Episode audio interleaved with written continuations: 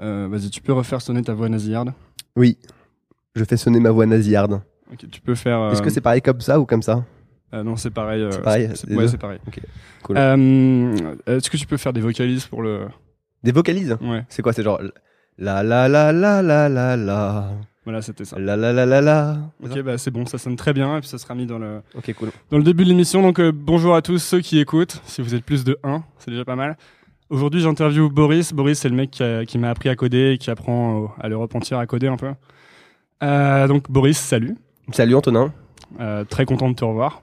Bah pareil, T'as vu, je commence un peu comme un. comme un, comme un vrai chroniqueur comme qui a 10 ans d'expérience. non, mais Boris, euh, donc ça fait deux ans que le wagon existe? Ça fait en vérité ça fait 3 ans. Ça fait un peu plus de 2 ans qu'on fait des promotions. Ça fait 3 ans que l'aventure a démarré quoi. Ça, c'est, t'as vu, c'est le non-professionnalisme du C'est podcast. parfait. Ok, est-ce que tu veux nous parler de comment ça a commencé le wagon? C'était quoi le premier jour du wagon? Il n'y a pas vraiment de premier jour du wagon en fait. Enfin, ça s'est fait un peu euh, progressivement. Moi, j'ai euh, j'ai quitté. euh, je bossais dans une salle de marché euh, il y a assez longtemps maintenant. Il y a peut-être 6 ans. Et j'ai quitté, euh, j'ai quitté la salle de marché avec l'envie de monter un projet entrepreneurial. Et je bossais sur plein de plein de projets web euh, d'à côté avec des amis qui, qui étaient tous dans la tech. Et je me suis mis. Et du coup, j'ai quitté euh, ma banque. Je bossais chez HSBC. J'ai quitté cette banque pour travailler sur un projet. Et au départ, c'était pas du tout le wagon. Au départ, c'était un calendrier. euh, qui connectait euh, Facebook, Google, qui était exactement en fait Sunrise, mais en beaucoup moins bien à l'époque, avec beaucoup moins de maturité. Et j'ai commencé à bosser ça avec un, à bosser sur ça avec un pote, qui ensuite est parti dans la Silicon Valley parce qu'il a été embauché chez Instacart.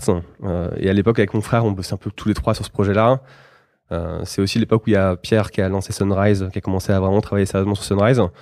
Et du coup, on s'est dit, euh, on s'est dit qu'on voulait travailler sur un autre projet. Moi, c'était aussi l'occasion d'apprendre le code de façon un peu plus sérieuse, de bosser sur sur ce, premier projet d'app. Euh, et du coup, ce qui s'est passé, c'est qu'on, moi, j'ai toujours, tu savais déjà coder à l'époque tu savais pas Ouais, très bien coder? en fait, j'avais fait du code en banque, mais plus de l'algorithmique ou des trucs comme ça. J'avais jamais fait de web. Et j'avais appris le web avec tous ces amis qui étaient dans la tech, qui bossaient pas dans la banque et avec lesquels je faisais des projets euh, d'à côté. Et du coup, bosser sur un premier projet, c'était une façon. euh, je savais pas forcément si ça allait en faire une billion de dollars compagnie, mais en tout cas, moi, l'idée derrière, c'était d'un peu de de prendre euh, du skills euh, sur du sur des technologies web et euh, et parce que aussi derrière, j'avais aussi la volonté de pouvoir réexpliquer ça à des à des gens. Donc c'était un peu ça l'idée. Euh, et du coup, euh, avec mon frère, on est parti à la campagne euh, euh, un week-end en Touraine et, euh, et on réfléchissait à ce qu'on pouvait faire. Moi, j'avais un ami qui faisait Dev Bootcamp. Donc, Dev Bootcamp, pour ceux qui connaissent pas les bootcamps, c'est le premier, c'est le premier bootcamp américain qui a démarré en 2012. Et mon pote, c'est un, de mes- un de mes meilleurs amis qui s'appelle Guillaume, a fait la, la deuxième promotion de Dev Bootcamp.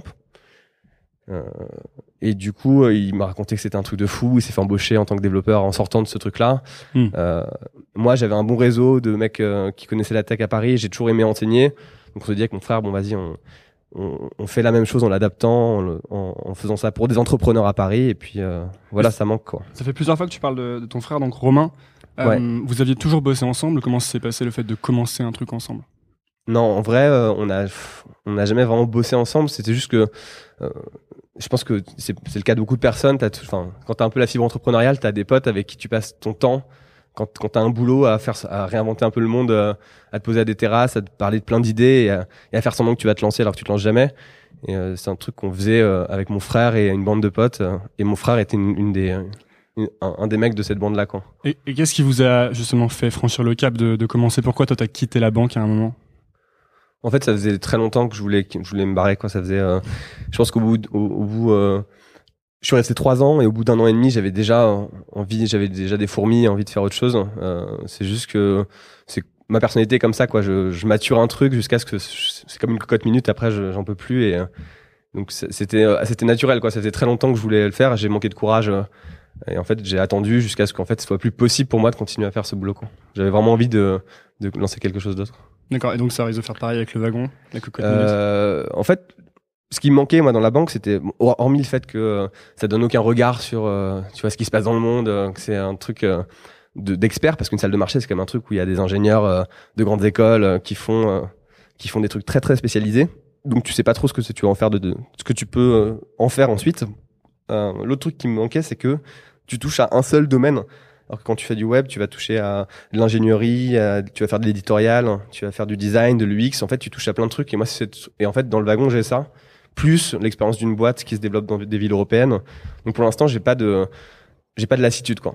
Hmm. pas- je- Alors que ouais, clairement, au bout d'un an et demi en banque, j'avais, je m'en- je m'ennuyais clairement quoi. Et du coup, vous avez commencé à, à faire quoi? À donner des, des cours de code euh, aux gens? Vous avez ramené des gens chez vous Ouais. Alors au tout d'abord, du coup, euh, euh, ou... Parce que le, c'est une, le wagon, question c'était, que c'était Mathieu, euh, Romain et moi. Surtout Romain et moi euh, dans l'opérationnel parce que Mathieu il avait encore un boulot à l'époque. Euh, mais euh, Mathieu nous suivait pour euh, moi il m'aidait à, à mettre je sais pas le premier site euh, vitrine en place, euh, à faire des premiers workshops. Mais très vite ensuite il a il est parti à San Francisco euh, parce qu'il était embauché en tant que développeur chez Instacart. Euh, mais au tout début c'était du coup euh, Romain et moi et on, ouais on est parti sur un truc simple. On, faisait des on faisait des workshops euh, pour tous les accélérateurs. Donc, on est allé faire former le camping. On, formait les CEO du camping à la technique. On faisait des petits cours de front-end ou pour les aider aussi à mieux bosser avec leur avec euh, CTO et aussi pour les aider à faire eux-mêmes des choses quand ils pouvaient. C'était ça l'idée. Donc euh, on- a fait des amphis de code. Moi j'ai fait un amphi à l'ESCP pour un truc qui s'appelait l'Eldorado qui était une fête de l'entrepreneuriat où il y avait euh, 120 mecs, un amphi de 120 mecs qui faisaient tous du H où tu devais leur faire faire leur page euh, leur, landing page en, HTML en CSS. Donc on faisait plein de trucs comme ça, euh, soit événementiels et petit à petit ces workshops du soir on les a un peu formalisés. Euh, Ça nous permettait de tester des profs aussi. Donc on a testé pas mal de profs comme ça, de découvrir des pédagogies et petit à petit on les a fait payer. Donc c'était pas grand chose, c'était genre 40 balles ou 50 balles les trois les trois heures. Et euh, le, le but c'était de convertir des mecs derrière sur le programme de deux mois. et, et cette phase de test, du coup, elle a pris combien de temps? Avant que vous puissiez vraiment formaliser le process euh, Alors, en fait, avant qu'on lance le, le premier batch dans lequel il y avait 16 élèves qui étaient au NUMA en janvier 2014, euh, on a mis, on a mis, je pense, 7 mois, un truc comme ça, pour recruter euh, 16 mecs. Donc c'est, ça peut sembler un truc absurde, quoi. Enfin, quand on parle de boîtes qui scale et qui ont des millions d'utilisateurs, c'est un peu ridicule, on peut dire. C'est 7 mois pour 16 mecs, c'est, euh, sachant que le premier programme il coûtait pas grand chose par rapport à, et c'était aussi une, parce que c'était le premier programme, donc on itérait dessus, euh, on n'était pas sûr de notre pédagogie. euh. Moi, j'avais passé euh, deux mois à mutinerie à l'époque à vraiment drafter la- le premier curriculum du wagon. Et voilà, effectivement. Mais après, le, on a mis sept mois pour 16 mecs. C'est ça le, le truc. Et tu viens de parler de, justement de cette, euh, le fait que ça fait pas vraiment startup qui scale, etc. Est-ce qu'il y a vraiment besoin de, de scaler sa startup à tout prix ou d'avoir le modèle euh, Parce que vous, par exemple, vous n'avez pas levé de fonds, vous êtes complètement bootstrappé. Ouais. Et euh, qu'est-ce que tu penses de ça justement? Euh, bah, nous, c'est vrai qu'on a, on sait pas, enfin, le scale d'un bootcamp, ça veut- de toute façon, c'est des classes de 20 élèves, donc ça veut dire, là, on est dans 12 villes en Europe, euh, avec des classes de 20 élèves, on peut dire que c'est un scale, quoi. Ça dépend de ton produit. Nous, on a un produit qui est, qui est très prenant, c'est deux mois de la vie d'une personne, c'est assez cher. Donc ça dépend, et c'est un produit qui est physique, avec certes des plateformes technologiques qu'on a mis en place, mais c'est un produit physique. Donc je sais pas, ouais, ce que ça veut dire le scale, si c'est le nombre d'utilisateurs, dans le cas, dans ce cas, nous, on s'inscrit pas là-dedans. Mais ce que je disais juste par rapport au lancement, euh, c'est qu'on a une, stratégie très pragmatique de faire des workshops, euh, d'engager des gens en, en faisant vraiment que, que du présentiel, et on n'a pas fait euh, de pub Facebook, de gros hacking ou de je sais pas quoi, pour essayer de toucher plus, de- pour essayer d'avoir un reach et de toucher plus de personnes quoi. Ouais, c'est intéressant. Finalement, vous avez validé le business d'abord petit à petit avec des vrais clients qui payaient. Ouais, qui payait pour des cours du soir. C'est comme ça d'ailleurs qu'on a rencontré Sébastien, qui est le CTO du wagon. Mhm. C'est qu'il a, il a, on a- moi je l'ai rencontré à un meet-up de Ruby. Il a, il a proposé naturellement de faire un workshop dans les workshops payants qu'on faisait le soir sur Git et GitHub, qui sont des systèmes de versionning pour des développeurs. Et euh, il a, il a fait un workshop nickel, euh, qui était assez impressionnant. Et du coup, euh, ça m'a permis moi de lui proposer aussi de venir tester sur le- la première classe qu'on a fait au Numa. euh, de, de tester un peu le programme en tant que prof et finalement aussi c'est ce qui fait que aujourd'hui on, n'aurait pas trouvé Seb aussi si on n'avait pas fait, si on pas fait ce- ces trucs-là. Et pourquoi finalement vous êtes à, enfin, pourquoi finalement les gens viennent faire le wagon en fait? Bah, les gens viennent faire. Alors il y a deux. euh, il y a... En fait, nous ce qu'on apprend, c'est un savoir-faire, c'est-à-dire euh, savoir coder un produit web. Ça c'est le savoir-faire qu'on transmet. Et il y a des gens qui viennent le faire pour trouver des boulots de développeurs. Mais c'est pas forcément la majorité des gens qui font le wagon. Euh, il y a aussi beaucoup d'entrepreneurs qui viennent le faire pour être capables eux-mêmes de prototyper euh, des applications ou, derrière de savoir collaborer une fois qu'ils recrutent un, mec un peu plus senior dans, dans l'équipe technique, pouvoir collaborer bien avec lui en connaissant les pratiques de travail et ce genre de choses. D'ailleurs, ce qu'on voit, c'est qu'on a beaucoup de gens d'école de commerce et il y a le mec qui sort d'école hein, qui se dit qu'il a le syndrome du je sais rien faire. hein. Je viens de finir, euh, Moi. voilà. Donc ça, c'est un syndrome qui est qu'on a tous eu en sortant d'école. Euh, et Que du t'avais toi aussi en sortant d'école? Ouais, que j'avais aussi euh, parce que même si tu fais une école d'ingénieur, moi j'ai fait une école d'ingénieur généraliste et j'ai tout, j'avais, j'étais à Centrale, j'ai touché à plein de trucs, mais tu fais un peu d'électronique, un peu de physique quantique, un peu de ceci, un peu de cela, et au final, t'as pas l'impression d'avoir euh, de l'expertise. Même au niveau outils, euh, tu, bah, tu fais comme les mecs de l'école de commerce, t'écris euh, suite Excel, enfin suite Office sur ton CV, et t'as l'impression que tu maîtrises pas grand chose, quoi. Ouais, surtout que c'est pas facile de maîtriser la suite Office à fond non plus. Ouais, c'est pas évident. Moi, j'avais marqué PowerPoint, Excel et et après, quand on pose des questions sur les, tableaux croisés dynamiques. Euh, ouais, voilà, c'est ça. Euh, ou euh, comment bouger des trucs dans PowerPoint. Hein. Et euh, euh, là, c'est le moment où je dis E. Euh, du coup, c'est le moment où je bois mon café. Ouais, t'as raison. C'est le moment pour boire son café. C'est peut-être le moment que je cutterai au, au montage du truc aussi. Euh, ouais, j'avais une question par rapport à. J'ai lu un des articles que tu as, que as écrit et que tu as publié sur Internet, et où tu dis justement que vous apprenez un peu aux, élèves à, à, retrouver une approche incrémentale qu'ils auraient perdu à, à force de d'être euh, assaillis de, de théorie. Ouais, bah ça c'est le, le, truc euh, qui est bien avec le code, c'est que la enfin, dans ta formation en France, tu as tendance à, à, toujours commencer par la théorie et ensuite essayer de l'appliquer. Et, euh, et je pense que les, les, les mecs qui font du, du conseil, par exemple, du consulting, sont les, pros pour euh, faire, euh, pour essayer de, de faire des, tu vois, des, c'est pas comment SWOT. Euh, force, faiblesse, menace, enfin, des grands diagrammes sur plein de choses, sur les forces, faiblesses, opportunités, sur l'état de la concurrence, sur des études de marché. Et ça, c'est un peu, ça se retrouve dans l'entrepreneuriat, c'est un peu la vision old school de l'entrepreneuriat où tu fais des grandes études de marché, tu, tu valides bien ton business model, tu fais des tableaux Excel pour faire des prévisions de cash flow qui se réaliseront jamais, euh, hmm. ce genre de choses. Donc c'est faire tout un, tout un tas de trucs en amont. Et là, le code, ça te redonne une approche très naïve qui est ok, bah je commence à créer quelque chose euh, qui marche. Donc euh, ouais, j'ai des bugs, je les corrige. J'essaie d'avoir un premier un premier truc qui est utilisable. Et du coup, c'est je fais pas des plans en 8 bandes. Euh, j'oublie ce côté. je vais essayer de tout prévoir dès le départ, quoi. Ouais, on, on, réapprend un peu à, à tu apprendre à faire des trucs simples et à faire des trucs aussi très. Euh, tu réapprends aussi à être pragmatique en fait, parce que le code c'est très pragmatique. Quoi. Tu, ouais. tu construis un truc qui euh, qui va. Euh, tu construis un produit, une application qui va être utilisée par des gens. Donc c'est très. C'est tu peux pas tu peux pas bullshiter quoi. C'est pas un. Et puis finalement il y a un PowerPoint, c'est pas un tableau Excel. Finalement, il y a, hum, moi, j'ai vraiment eu le sentiment en finissant, finissant mes études de pas avoir appris des choses très, très pratiques à l'école. Ouais.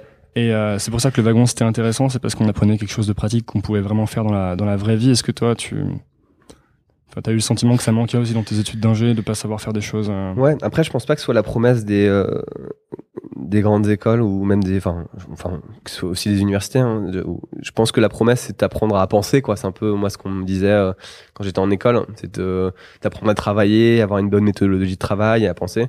Et on te dit pas qu'on va forcément t'apprendre euh, euh, des choses qui servent, quoi, des choses pratiques. Moi, l'idée de mon école, j'ai l'impression que c'était de me faire toucher à plein de choses pour essayer de me faire, de, de, me donner une vocation. Sauf que pour moi, la vocation, elle vient quand tu plonges un peu plus profondément dans un sujet, quoi.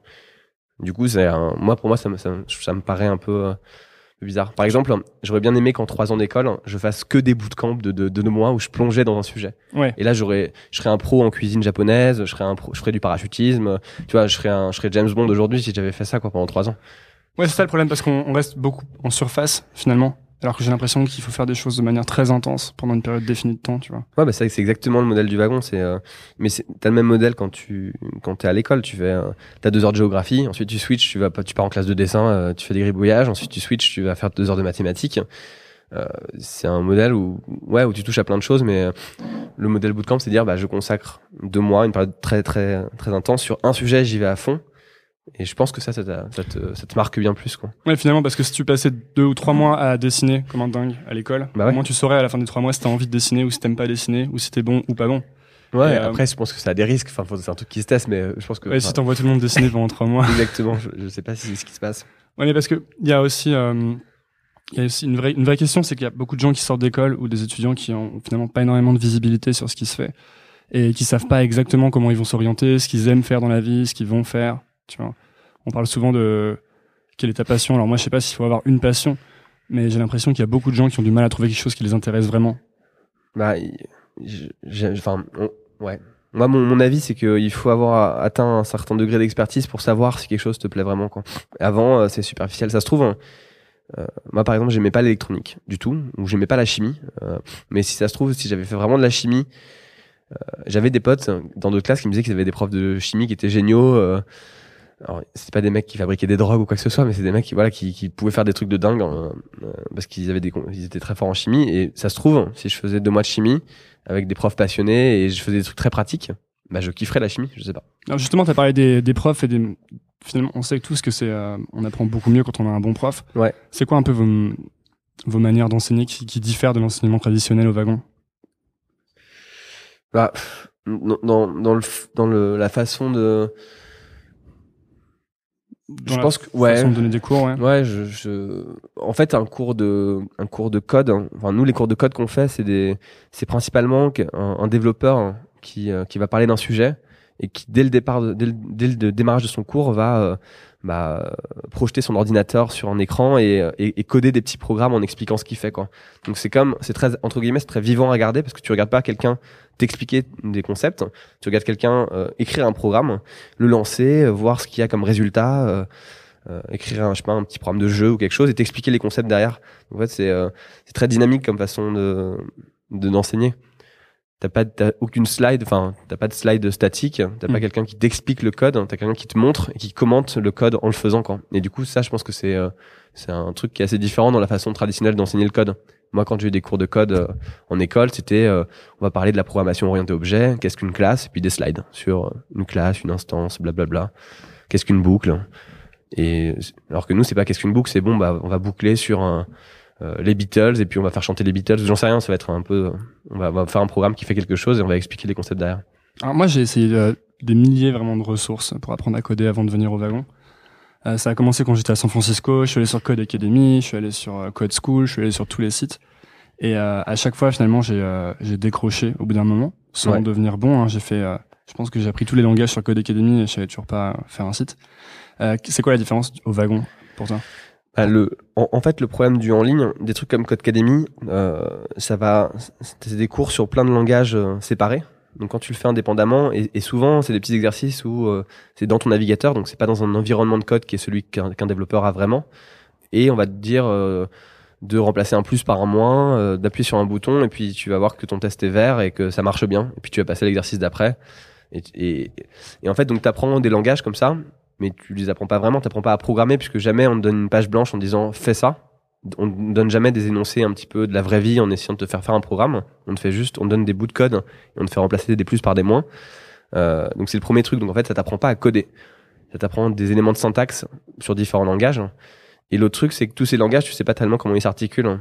Donc ça, ça permet pas de derrière de construire des applications parce que quand tu construis une application web, ça va de ta base de données à ton navigateur et ça va mettre en, ça met en jeu plein de technologies différentes qu'il faut il faut savoir comment elles se elles se connectent aussi quoi. Donc c'est un peu le problème de ces trucs genre Code Academy ou Code Cool, c'est que c'est bien pour connaître des syntaxes, c'est bien pour des gens qui sont déjà des développeurs et qui veulent vite apprendre des éléments de syntaxe sur des nouveaux langages, mais qui ont déjà une maîtrise en fait. Mais pour quelqu'un qui débute, bah tu vois pas, t'as pas la big picture, t'as as plein de, t'as plein de, de connaissances de syntaxe, de plein de langages, et presque c'est anxiogène parce que ça donne l'impression que euh, il faut limite apprendre encore plein de langages et qu'il te manque t'as des trous. Moi je les ai tous appris hein, voilà mais, en fait c'est ça ce syndrome de tout apprendre. C'est normal c'est que euh, si tu débutes quand tu quand tu quand tu commences à programmer c'est comme toutes ces, toutes ces questions. Est-ce qu'il faut que je fasse du JavaScript du Python du euh, du Ruby? En fait les gens qui commencent à, à, à programmer enfin qui qui sont débutants ils se posent plein de questions et ils sont un peu angoissés ils ont l'impression que c'est en, en, amassant plein de tutos dans plein de technos que petit, à petit ça va combler des ça leur donnera la big picture alors que c'est pas ça en fait c'est pas mais qu'il y a toujours quelqu'un qui te dit ah mais t'apprends Ruby tu devrais apprendre Python. Exactement et, et, ça, ça ça en tant que débutant en plus si c'est quelqu'un sur lequel tu mets une autorité enfin qui a de l'autorité parce que c'est un développeur euh, c'est une, une, puissance c'est très, puissant quoi. Ça va vraiment te faire te dire bah non je suis en train d'apprendre faut que j'apprenne ça mais euh, le et le vrai truc quand tu quand apprends vraiment quand tu fais deux mois wagon, t'apprends qu'en fait seul compte les concepts et qu'il faut faire un choix. Alors nous c'est Ruby, mais ça pourrait être euh, si tu faisais du Python, ça serait bien aussi. Tu fais un choix, t'apprends bien les concepts euh, en faisant ce choix de langage et qu'après les concepts sont les mêmes sur d'autres technologies quoi. Ça c'est une approche qui est qui est plus saine. Vous êtes en train de créer une une communauté. Déjà ça commence au moment où vous faites travailler les les gens ensemble. Moi, j'avais trouvé ça vachement intéressant quand j'étais venu de voir que vous mettiez les, les gens par paire chaque jour, ouais. sans leur demander finalement, parce que le problème, euh, encore encore une fois dans les dans les études, c'est qu'on on se fait vite un groupe de potes avec qui on reste et avec qui on va faire tous les travaux ensuite. Ouais. Et y a un, je trouve qu'il y a un côté positif au fait d'être obligé de travailler avec des gens différents. Ça c'est c'est marrant parce que le Donc euh, chaque jour après le, après le, le cours du matin, euh, les élèves ils vont travailler sur des exercices sur une plateforme et la plateforme te donne les la photo de ton ton buddy, on appelle ça des buddies, la personne avec qui tu vas travailler et c'est tiré aléatoirement tous les jours. Et en fait c'est un truc qu'on voulait absolument avoir pour créer effectivement de des échanges et pour que tu bosses avec des ça te force à bosser avec des personnes différentes donc parfois un peu moins fortes auxquelles il faut expliquer, parfois plus fortes euh, qui vont te montrer peut-être des trucs un peu avancés et te tirer vers le haut. Et, ce qu'on avait commencé par faire, c'est dire aux gens de se mettre par euh, binôme et, leur dire chaque matin presque c'est hyper important de binomer, euh, essayer de trouver un, nouveau binôme. Et ça marchait pas. Pendant quatre promos, les quatre premières promos, ça marchait pas. Et à partir du moment où on a dit bon bah vas-y, euh, il y en a marre, hein, ils binôment pas, euh, c'est chiant parce qu'il faut qu'ils binôment. Et on a juste dit bon on va mettre les photos en haut dans la barre de navigation de la plateforme. Nous on va forcer des photos. Et ben la promo sur laquelle on a fait ça, les mecs naturellement ils cherchaient des yeux le matin et ils travaillaient ensemble quoi. C'est assez marrant, c'est le fait de forcer quelque chose. Euh, c'est- c'est- bah, ça marchait bien mieux que faire des, euh, des grands discours sur euh, il faut absolument que vous binomiez pendant ces deux mois quoi. Parce que du coup, il y a- vous avez des équipes qui se sont créées au wagon. Des types qui ont monté des boîtes ensuite, qui s'étaient rencontrés au wagon. Des types qui ont lancé des projets, qui s'étaient rencontrés au wagon. Ouais, il y a plein de, il y a plein de, il y a plein d'équipes et euh, sur des startups actuelles qui sont où les mecs se sont rencontrés au wagon quoi. Les mecs ou les filles. Parce que et maintenant, vous êtes en train de créer un peu une, euh, une communauté autour du wagon. Vous avez votre plateforme alumni, où vous postez des, euh, des ressources. Les gens communiquent, vous commencez à poster des jobs maintenant. C'est quoi la, comment tu vois ça évoluer, toi? En fait, j'ai l'impression que la communauté du wagon, euh, quand tu fais un bootcamp, enfin, nos concurrents, ils sont très axés euh, shop à un boulot junior développeur. Alors c'est un truc que tu, tu- enfin, auquel tu as accès quand tu fais le wagon parce que le curriculum il est très exigeant et il va très loin, donc c'est un truc que tu peux faire. Mais on a aussi beaucoup de gens qui sont des entrepreneurs qui veulent faire un, bah, un petit peu comme toi finalement, qui veulent euh, faire du freelance, faire des projets personnels, euh, faire de faire de l'entrepreneuriat du coup. Euh, peut-être être un peu prof dans, ou teaching assistant pour nous, qui veulent un peu panacher leur vie avec plusieurs activités et être indépendant, quoi, pouvoir voyager. Et du coup, l'idée, euh, moi, ce que j'aimerais bien qu'on qu'on mette en place, c'est vraiment, c'est en train de se faire, mais autour des écoles, puisque quand tu as des écoles en physique, c'est des lieux où les gens peuvent tra- travailler, et pas forcément que les élèves de, de cette ville-là. C'est créer un écosystème qui donne un cadre à ces gens qui veulent freelancer, euh, être prof, euh, euh, continuer à bosser sur leurs projets. Est-ce que vous avez, finalement, vous avez créé des, des vocations un peu avec le wagon? C'est-à-dire des mecs qui arrivaient, qui voulaient juste, euh, ou des filles, hein, qui voulaient, qui voulaient, qui voulaient juste apprendre à coder au départ, par curiosité un peu. Et qui se sont retrouvés à, à vraiment aimer ça, à devenir développeurs, à finalement trouver une nouvelle voie? Bah ouais, enfin moi je peux, enfin je te prends des exemples assez proches. euh, ma copine, elle faisait, elle bossait dans l'édition, donc euh, rien à voir. Elle était assistante d'édition euh, à l'Olivier et puis chez Actes Sud ensuite. Donc elle réécrivait des bouquins avec les auteurs avant qu'ils soient publiés. Euh, et elle a fait des études de lettres. Et elle a fini par faire le wagon, hein, non pas parce que je l'ai saoulée avec ça, parce que parce qu'elle trouvait que le, milieu de l'édition était un peu en train de mourir hein, et il n'y avait pas en plus de place. Enfin, c'était un peu saturé. Euh, et là, elle est elle est développeuse, euh, elle développe des applications Rails dans une agence. euh, et elle, aime, elle, elle vraiment, elle adore, ça- enfin, elle adore ça dans le sens où elle trouve ça hyper int- intéressant euh, de construire des choses. Alors qu'avant, elle avait un métier au fait où, certes, tu bosses sur des livres, donc c'est quand même assez concret, mais euh, elle avait pas l'impression de construire des choses, quoi. C'est le truc très cool de la programmation. Du coup, Il y a Alice, sur la même Alice chose. qui bosse, euh, qui est développeur back-end là chez Save. C'est quand même une fille qui a fait le SCP à la base, qui était que rien de destiné forcément à être développeuse, quoi. On a beaucoup de filles qui deviennent développeuses en fait. Alors elles sont généralement, on a, enfin les filles sont ont assez peur de faire le wagon. On a quand même plus de, faut pas se mentir, on a des classes qui sont assez masculines et euh, généralement les filles parfois elles elles, euh, elles s'inscrivent mais ensuite elles, euh, au dernier moment elles hésitent. Enfin elles hésitent beaucoup plus que les que, le- que les que les mecs de façon générale. Mais euh, à la fin du programme, c'est aussi ce qu'on constate, c'est que il y a pas mal de filles qui deviennent développeuses quoi. Plus peut-être que plus peut-être que les garçons. Alors maintenant, depuis euh, pas mal d'années, la mode est vraiment à l'entrepreneuriat, notamment chez les étudiants euh, des grandes écoles, etc. Est-ce que tu penses vraiment qu'il faut savoir coder pour être entrepreneur?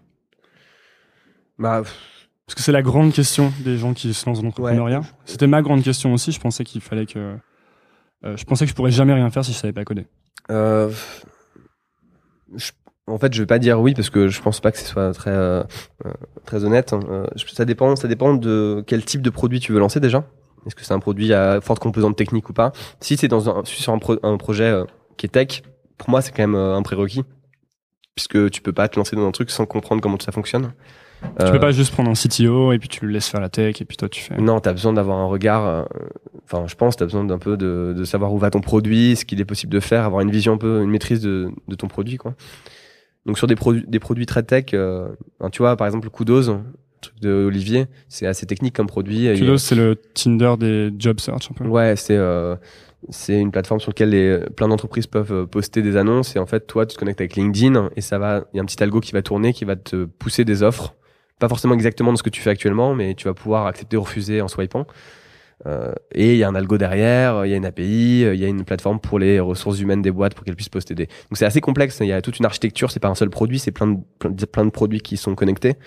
Euh, si t'as aucune connaissance de ce que c'est qu'une API, euh, comment fonctionne un site web, euh, je pense que c'est un peu compliqué quoi. De, de t'as aucune t'as aucun contrôle sur ce que tu fais quoi.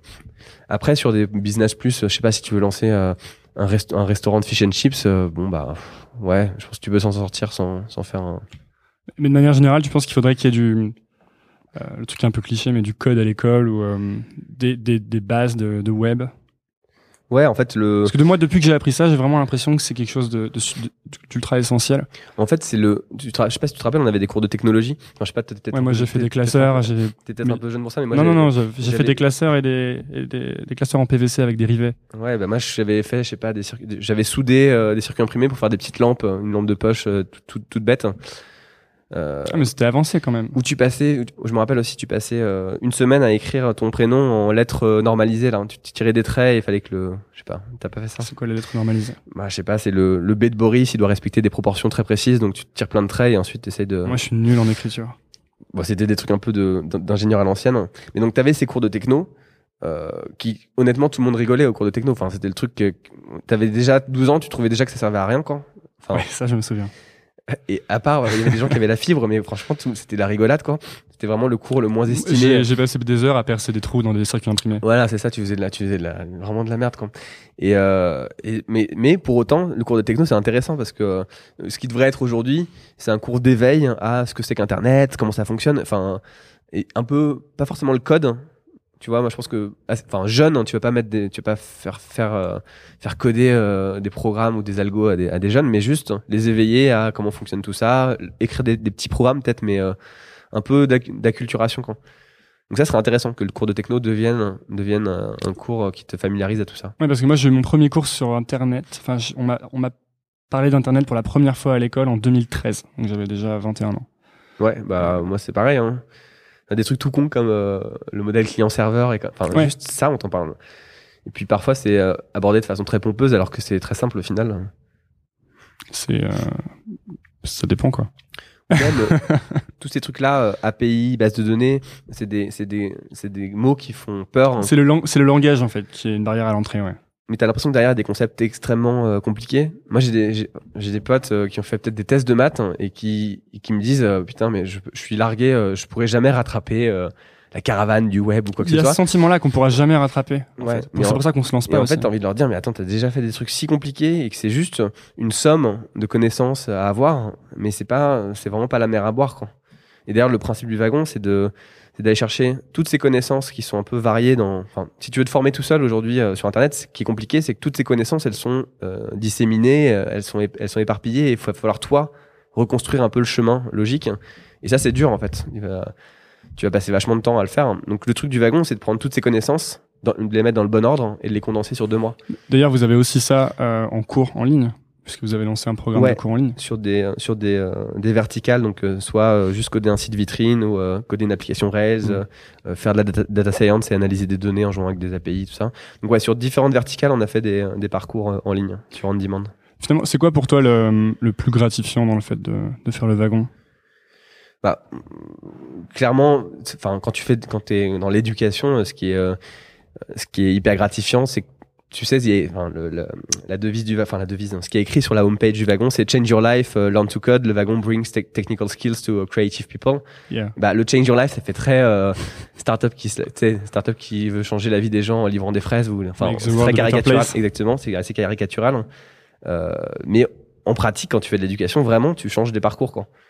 Moi, j'ai vraiment l'impression d'avoir changé la vie de, de ma petite amie, d'avoir changé la vie de pas mal de personnes. Maintenant, c'est bien parce que vous pouvez parler tous les deux de la même chose quand vous rentrez chez vous. ouais, on essaie de pas le faire, mais Et en fait, euh, ouais, je sais pas. Ça, c'est, ça, je trouve, c'est le côté sympa. Après, euh, aussi, t'as. Le côté relou, c'est ça? Non, non, mais ce que je veux dire, c'est que le, tu sais pas si tu changes toujours en bien ou en pas bien. Ça se trouve. euh, parce qu'il y a des entrepreneurs aussi, il y a le piège de la technique, c'est que peut-être que t'as, ça nous est déjà arrivé d'avoir des anciens élèves hein, qui euh, peut-être euh, étaient piégés par le fait qu'ils savaient maintenant faire plein de choses. Et au lieu de se dire, bah, je vais y aller de façon itérative, de façon comme un entrepreneur, bah, je vais me lancer sur mon projet en ayant de grandes ambitions parce que je, je peux maintenant faire plein de choses avec le code. Et peut-être qu'ils ont perdu du temps à cause de ça. Enfin, tu vois, il y a le côté. Donc, qu'est-ce que tu dirais aux gens qui veulent lancer leur projet euh, Enfin, ce que je veux dire, c'est que c'est très bien de d'avoir les compétences tech parce que du coup, ça te donne aussi. Euh, ça- ça- quelqu'un qui maîtrise le code, il va pas se dire je vais tout le temps coder normalement. S'il a bien compris les messages que nous on transmet, c'est euh, aussi si je peux gagner du temps, réutiliser des outils euh, qui, existent déjà, des outils euh, SaaS, et que je peux essayer de prototyper un truc, je vais le faire. hein. Mais je suis armé. Dès qu'il va falloir un peu monter en compétence, je vais pouvoir moi-même commencer à coder quelque chose, et après je pourrais bosser avec quelqu'un. Mais le piège du code, c'est de te dire, comme je sais faire des choses, et ben je vais me lancer dans une machine de, tu vois, dans une dans une machinerie complexe et essayer de faire le produit définitif que je veux que je veux faire quoi. Est-ce que vous avez eu des, euh, des gros fails au wagon? Des gros fails pendant le wagon ou après de boîtes qui sont lancées qui Non, non, non, vous, de dans votre boîte.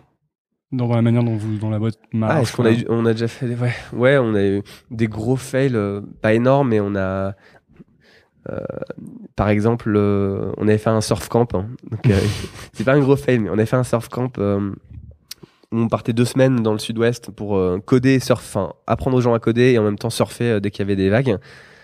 Euh, Et en fait, c'était un truc où on en parle encore. Il y a même des journalistes qui nous appellent de L pour nous dire Ah, c'est vous qui faites du surf et du code, comme si c'était le seul truc qu'on faisait, alors que c'est un truc qu'on a fait deux semaines. C'est un bon coup de marketing. En fait, ouais, c'était un au niveau marketing, les gens nous, nous, nous identifient encore comme euh, les mecs qui ont fait du surf et du code. Mais en revanche, c'était une horreur à vendre parce que c'était euh, 2000 euros et encore 2000 euros, c'était presque euh, parce que on avait une surf house euh, que des Suisses allemands nous louaient 20 000 balles pour les deux semaines. euh. Donc en gros, ça coûtait une blinde. hein. On devait payer en amont euh, et ensuite on a eu du mal à le vendre parce que en fait, les gens ils avaient beau trouver ça cool, ils disaient c'est bizarre quand même. Deux semaines, 2000 euros pour surfer et coder, même si tout est compris, les cours, la bouffe. Bah quand même, euh, je préfère peut-être partir en vacances quoi. Est-ce que c'est des vacances? Est-ce que c'est du code Euh, Enfin, c'était pas compréhensible. euh, En fait, le positionnement était pas clair. c'est ça? Exactement. Le positionnement n'était pas très clair. Et du coup, on a galéré à vendre ce truc. Ah, C'était très marrant au final. On est vous êtes parti. parti à 20 ou vous êtes parti à 5 On euh, est parti avec des mecs très. Enfin, c'était euh, délirant. Il y avait euh, Martin Mignot qui est investisseur chez Index hein, à Londres. Il y avait Pierre Munier qui a lancé une boîte qui s'appelle Whislash, là, Ouais. qui est en train de marcher pas mal. Donc il y avait des mecs comme ça. Il y avait un mec qui était en thèse de maths qui venait de, de Marseille. C'était, euh, il y avait euh, Jean Elie qui est développeur iOS chez Drivey qui voulait se mettre à, à, à faire du Rails. Donc tu avais des développeurs très très aguerris, euh, des mecs comme Pierre qui était encore à- en école, des investisseurs, Martin qui était investisseur. Enfin, tu avais vraiment un- c'était le, les gens qu'on a eu, ça, ça reflétait bien que le produit était pas du tout positionné quoi. Tu vois, c'était n'importe quoi les gens qu'on a. Mais c'était très cool. hein. Finalement, c'est un bon souvenir. Et puis, si vous avez C'est un du- très bon souvenir, c'est juste que là on repart par exemple demain. Ouais. Euh, on va faire les mêmes photos, euh, enfin ce sera aussi du surf et du code, et juste on part avec l'équipe. euh, Ouais. Et c'est- enfin c'est plus simple quoi. Et au final le surf camp on l'a fait presque, on l'a fait à perte, mais bon, c'est pas un gros fail, c'est juste, euh, c'est juste c'était beaucoup d'énergie. C'est comme on avait fait des semaines, euh, des semaines en physique d'iOS ou euh, de front, on avait commencé à essayer de faire des formats plus courts parce que tout le monde nous disait deux mois, j'ai pas deux mois, euh, est-ce que vous faites des trucs plus courts Euh, Et pareil, c'est des trucs qui sont vachement durs à, c'est vachement dur à vendre en fait. C'est vachement dur à vendre. On, on s'est retrouvé avec euh, des classes de 10 en poussant vraiment au, ni- au niveau vente. Et euh, Est-ce que toi, il y a eu des moments où, tu t'es dit que t'en avais marre et que t'avais envie d'arrêter le wagon? Euh, Ou vous avez douté du, de la boîte et vous vous êtes dit. Non, je pense qu'il y a, il y a quand même. C'est pour ça qu'on fait que 4 promos par an. C'est que ho- honnêtement, si on faisait 6 promos par an, il y a quand même un côté euh, répétitif et euh, parce que c'est toujours le même programme. C'est le problème des, des profs. Hein. Quand t'es prof de maths euh, sur en terminale, tu vas faire. euh, Enfin, t'attends que le programme change, mais tu vas faire la même chose euh, tous- les ans. C'est pour ça qu'on on fait que 4 promos par an avec des mois de trous pour garder une énergie et vraiment une, tu vois, d'être honnête dans ce qu'on fait et dans l'énergie qu'on met. Euh, mais euh, là, ça, ça va, on commence à se faire. Il y a des, des nouveaux profs à Paris, la classe commence à être gérée. Donc, euh, mais ça commençait à être euh, limite, tu vois. Quand, euh, quand euh, j'avais fait, tu vois, ce- 10 promos à Paris avec les mêmes cours, hein, heureusement que là, il y a de nouvelles générations de profs qui sont arrivées, qui ont été formés, parce que je commençais dans, au stade où tu t'ennuies un petit peu à faire tes cours, et ça, c'est pas bon, parce que tout le truc du wagon, c'est d'être dans la passion aussi. Quoi. Parce que là, vous étendez beaucoup le wagon. Vous l'avez mis dans plusieurs pays, au Portugal, à Londres. Euh, Londres, c'est pas un pays, mais c'est la capitale de Ouais. l'Angleterre. Donc, c'est quoi la, la vision pour toi C'est de faire une, une licence? Euh, Il y a des villes qui fonctionnent en franchise. franchise, je veux dire, Ouais. ouais. Il y a des villes qui fonctionnent en franchise, pas toutes. Euh, Londres, par exemple, c'est un endroit où on va, on va nous en propre. Euh, Quelqu'un qui monte une franchise, de toute façon, il doit faire le wagon avant. Euh, ses profs, ils doivent être préparés par nous et ensuite aller même donner des cours dans une ville qui tourne pour euh, expérimenter le, le, le programme et le format. Euh, donc c'est une franchise, mais où euh, c'est pas comme un McDonald's où tu sais on te donne ton grill, hein, on te met ton M hein, sur ton, tu vois, on met le M de McDo et puis on dit bah voilà maintenant je te prends euh, X% de ton chiffre d'affaires et tu te démerdes, tu fais cuire tes hamburgers. Euh, c'est un peu, euh, moi j'ai l'impression qu'en pratique on, nos, les, les franchises du wagon ils sont sur le même Slack. j'ai l'impression qu'on bosse tous ensemble quoi. Ok, Et toi, ton job, finalement, maintenant, c'est plus de manager ces trucs-là? Ouais, c'est de faire. euh, Là en ce moment c'est de faire. bah moi je suis enfin je suis dans l'exécutif, hein, je suis CEO donc je dois m'assurer que l'exécution euh, que ça avance quoi, que les chantiers avancent.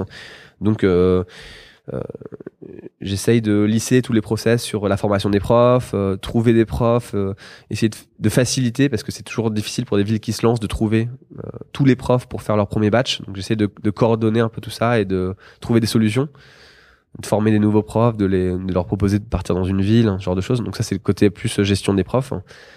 Euh, au niveau marketing aussi, euh, toutes les villes ont des besoins en fait. Donc euh, il faut leur expliquer euh, qu'on a une stratégie qui est basée sur des workshops qu'on fait sur Meetup. Enfin, on a on a documenté plein de trucs, mais euh, faut qu'il faut qu'il faut qu'il dé, comment dire, qu'il déroule pardon la stratégie comme toi tu l'as pensé. Et puis derrière ils ont des besoins différents. Lisbonne ils ils s'appuient pas seulement sur le marché local, ils ont envie d'attirer un peu des gens de toute l'Europe, des anglophones, hein, parce que c'est une ville qui est très attractive, il fait beau, euh, le coût de la vie est- est assez bas et tout ça. Et du coup, bah, les workshops, c'est pas suffisant forcément pour eux. Ils vont avoir des besoins marketing différents. Donc là, c'est aussi euh, jouer un peu avec tous ces besoins marketing de toutes ces villes. Quoi. Là, on lance ça au Brésil, par exemple. C'est un marché complètement différent. Tu vois, il y a des, il y a une façon. je pense qu'il faut adapter le marketing selon le marché dans lequel tu vas. Ok. Et c'est, du coup, c'est, c'est quoi? T'aimerais bien que ce soit quoi le wagon dans 5, 10 ans? Là, moi, j'aimerais bien. alors, le premier, euh, donc le, moi, le, le, vendu programme de deux mois, pour moi, c'est un, c'est un, non, pas vraiment. Le, le programme de deux mois, pour moi, c'est un programme d'accélération. On accélère, on accélère des gens en, en leur faisant gagner, grosso modo, deux ans, parce qu'on a, on a mis bout à bout plein de trucs, plein de cours de qualité qui couvrent toutes les technologies d'une application web, et on leur a appris à faire des produits. À partir de là, euh, ce programme, on est en train d'essayer de le dupliquer dans plein, de- enfin, de le mettre dans plein de villes, et maintenant, il faut le stabiliser dans toutes ces villes pour que ça tourne bien, que les équipes de profs elles soient posées. Donc ça, c'est ce qu'on fait en ce moment. Mais derrière le programme d'accélération, pour moi, c'est une toute petite brique de ce que le wagon est. Qui est le, wagon, c'est véritablement une communauté européenne et pourquoi pas mondiale si euh, le Brésil euh, s'apprend et qu'il y a d'autres. Mais, mais euh, on focus sur l'Europe principalement. Euh, et après, ouais, ce que je disais tout à l'heure, c'est euh, c'est la brique d'après, c'est fournir un écosystème pour des gens qui veulent freelancer, qui veulent bosser sur leur projet entrepreneurial, leur donner un écosystème de travail basé sur le wagon, quoi, sur le réseau du wagon. Il y a des boîtes euh, ou des personnes qui t'inspirent en France ou dont tu de. Enfin, desquelles tu essaies de prendre exemple? Bah, euh, nous, on a été deux ans chez The Family, euh, on sous-louait. On n'était Mhm. pas euh, dans le portefeuille de The Family, mais on sous-louait euh, le deuxième étage Ouais, je me souviens. au tout début. Donc, euh, quand ils Il sont faisait chaud là. quand ils s'installaient rue, rue du Petit Musc. Et fatalement, c'est des, des gens qui sont euh, qui ont une, tu vois, ils font beaucoup de choses en termes de communication, ils testent plein de trucs, donc euh, ça, ça infuse un petit peu. euh, alors tu, tu fais pas tout ce qu'ils font ou quoi que ce soit, mais c'est juste ça te donne. euh, ils sont toujours euh, comme ils, ils testent plein de trucs tout le temps. Ils te poussent à tester un peu des choses quoi. Parfois quand tu t'endors un peu, tu vas dire, tu vas, tu vas voir, ah ils ont lancé, il y a ce famille qui vient de lancer Lion et je sais pas quoi, je sais pas quoi. Toi tu te dis, enfin ça te titille en mode bon, faut que je reste un peu vivant moi aussi, faut que je teste. Des, donc euh, plus en termes de d'énergie quoi, d'avoir des gens qui testent plein de trucs et qui te qui te réveillent un peu quand tu quand tu aurais peut-être tendance à commencer à t'endormir. Parce que sinon, tu trouves qu'on s'endort un peu? Tu t'endors pas, mais c'est comme tout est compliqué quand t'es entrepreneur, t'as tout le temps des problèmes. Enfin, lancer des villes, c'est des problèmes. On a eu des, bah, je te raconterai pas, mais on a eu des fails. euh, Tu veux pas me raconter, on t'es a- sûr on a, on a, on a voulu ouvrir à Los Angeles. Euh, euh, on s'est fait un fail énorme, on s'est fait troller sur Reddit parce qu'il y a eu un mec qui a mal communiqué. Enfin, avec 100 000 mecs qui nous, qui nous détestaient. euh, Parce que les cours, les Beyrouth, cours étaient à mauvais. Beyrouth, on a fait le premier, premier batch et en fait, il y avait des, des élèves qui avaient signé un, un accord pour bosser pour des boîtes d'un fonds. Ils étaient financés par un fonds euh, libanais. Et finalement, après la formation, ils n'ont pas honoré du tout leur contrat. Et, tu vois, ils sont barrés. euh. Donc, tu as toujours des, trucs. Euh... Toujours des, tout est compliqué quoi. Rien ne se passe comme tu penses que ça va se passer. Il y a toujours des, petites galères. Surtout quand tu fais de l'humain euh, avec des programmes de deux mois où tu vis avec des gens, etc. Enfin, où t'es 24 heures sur 24 avec des gens. Euh, donc c'est pas que tu t'endors, hein, c'est que t'as tellement de trucs euh, compliqués à gérer, c'est que parfois tu t'oublies où tu vas, tu t'oublies d'être visionnaire un peu et de voir que c'est quoi les. Ok, bah c'est pas grave, c'est normal, on a des problèmes, mais c- mais euh, les chantiers, des problèmes sur les chantiers en cours, hein, mais c'est quoi les nouveaux chantiers quoi? Où parfois, tu pars. euh, C'est pour ça que tu fais des, des vacances avec ton équipe pour pouvoir euh, prendre un ouais, peu de pour pouvoir prendre du recul et dire ok bon bah ouais on est pris on est tous pris parce qu'il y a 40 élèves tout le temps au- c'est aussi ce qui est compliqué au wagon c'est que on vit enfin on est une école donc euh, il y a toujours euh, 40 entrepreneurs et 10 teaching assistants qui sont des anciens élèves donc euh, tu travailles hein, dans un cadre où il y a 50 personnes hyper motivées en plus parce que c'est des entrepreneurs qui sont en train d'apprendre à coder qui sont tu vois qui sont pleins d'optimisme de passion tout ça Euh, et du coup tu perds vite euh, tu perds vite le focus sur euh, ce que tu es en train de faire. Bon, bah, du coup, dernière question. Euh, Qu'est-ce que tu ferais si tu faisais pas le wagon? Si le wagon, ça crachait aujourd'hui, lamentablement. Si, Ou si tu devais tout recommencer. ou- Mais moi, ça me dérange. En fait, ça, ça me dérange. Enfin, c'est un peu bizarre à dire, mais ça me dérange pas. Euh, disons que ça c'est assez gratifiant l'expérience du wagon pour me dire. Bon, évidemment, j'aimerais bien quand même euh, pouvoir me retourner, euh, mais je, limite si si ça me donnait un petit un petit pactole, mais pas. Je te parle pas de millions de dollars, juste de quoi de quoi faire un nouveau projet tranquillement pendant les six prochains mois. Enfin, disons que le wagon pour moi c'est assez gratifiant à l'é- à l'étape où je suis. Je m'en fous si on le revend pas à 50 millions ou quoi que ce soit. Euh, 50 millions is not cool. 50 millions, moi, c'est, ma... tu sais, tu, tu, tu mets toujours un prix sur, sur ce que tu fais. Ouais, Bah, moi, c'est 50 millions. C'est absurde, hein, ça sort de nulle part. euh. ouais j'avais entendu. J'avais vu les mecs de Sunrise à New York qui disaient que c'était euh, 100 millions.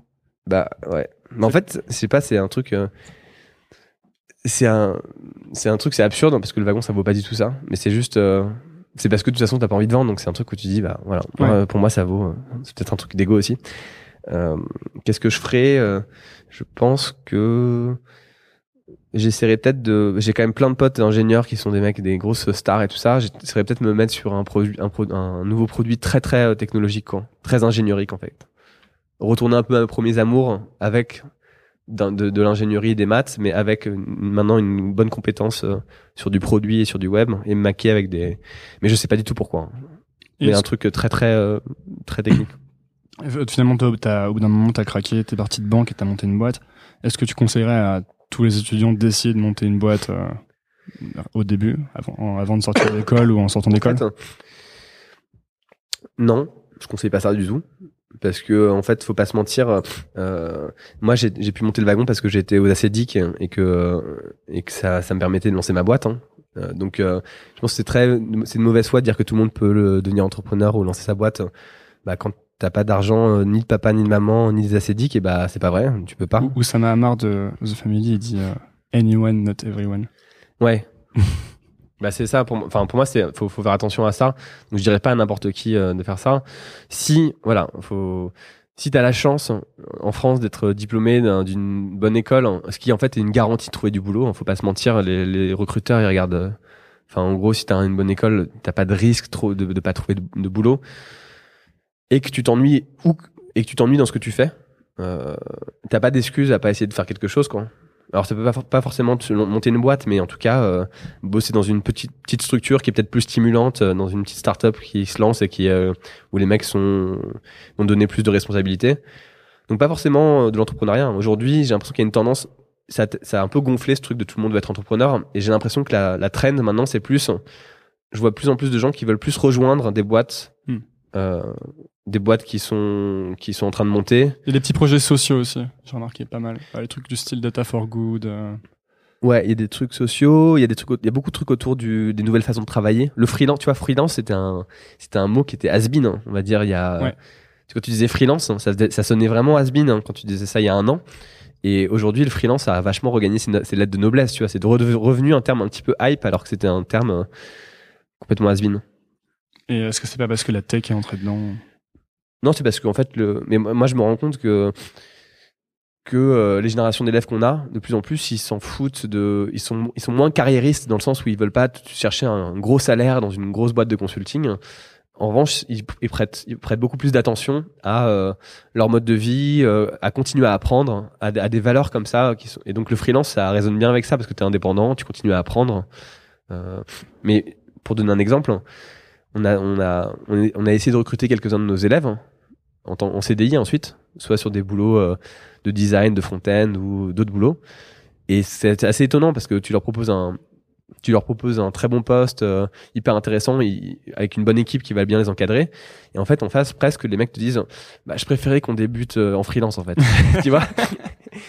c'est, mais encore une fois, je, parle d'une catégorie qui, qui, a le pouvoir de faire ça, mais c'est marrant. C'est un peu l'anti, l'anti CDI, quoi. T'as beau le, en fait, ils veulent pas s'engager vraiment, quoi. Ils veulent garder une indépendance. Ouais, y a je pense qu'il y a une peur de se, de se bloquer dans un environnement ou euh, de pas pouvoir être complètement flexible. Surtout quand tu as des compétences que tu peux appliquer à beaucoup de boîtes différentes. Et ça, c'est euh, c'est quand même une tendance qu'on voit, nous, même juste à l'échelle du wagon depuis deux ans. On a des élèves qui sont de plus en plus dans cette, dans cette trend de dire, bah non, moi je veux faire un peu de freelance, un peu de, un peu continuer à bosser sur mon projet en parallèle. Euh, du freelance, comme ça je vais continuer à, exercer un peu, à faire de la, de la, technique et à continuer à apprendre mon projet à, côté. Peut-être un peu de prof pour le wagon de temps en temps parce que ça me permet de réexpliquer des choses. Et en fait, je pense qu'il y a un bon mariage, il y a une bonne alchimie dans, dans ça que nous on aimerait bien euh, reproduire euh, dans toutes nos villes. Quoi. pour, pour les gens qui écoutent ça, s'ils doivent te trouver quelque part, où est-ce qu'ils doivent te trouver? Où est-ce qu'ils doivent... est-ce qu'ils peuvent te trouver? Où est-ce qu'ils peuvent me trouver? Ils peuvent me trouver ils peuvent me trouver au 16 Villa Godelet, au wagon. Je suis, je suis à peu près toujours là. Euh. Oui, ou sur le site du wagon. sur le site du wagon, ils peuvent me trouver dans. C'était hyper mal, euh, hyper mal formulé. Ça faisait genre, euh, où est-ce qu'ils peuvent te trouver pour te péter la gueule Bah, ils peuvent me trouver. moi, j'ai un, compte médium sur lequel j'écris des, des, des, des choses. c'est Papillard, P-A-P-I, 2 L A R D. Et puis sinon, sur le, je suis sur le site. Il y a mes, mes informations sur le site, mon Twitter, toutes mes informations quand. Ok, bah, trop cool. Merci beaucoup Boris d'avoir pris le temps. bah, avec plaisir. Euh, bonne journée. À bientôt. Enfin, bonne soirée, on s'en fout. Ah on est sur Internet. Yes. Salut.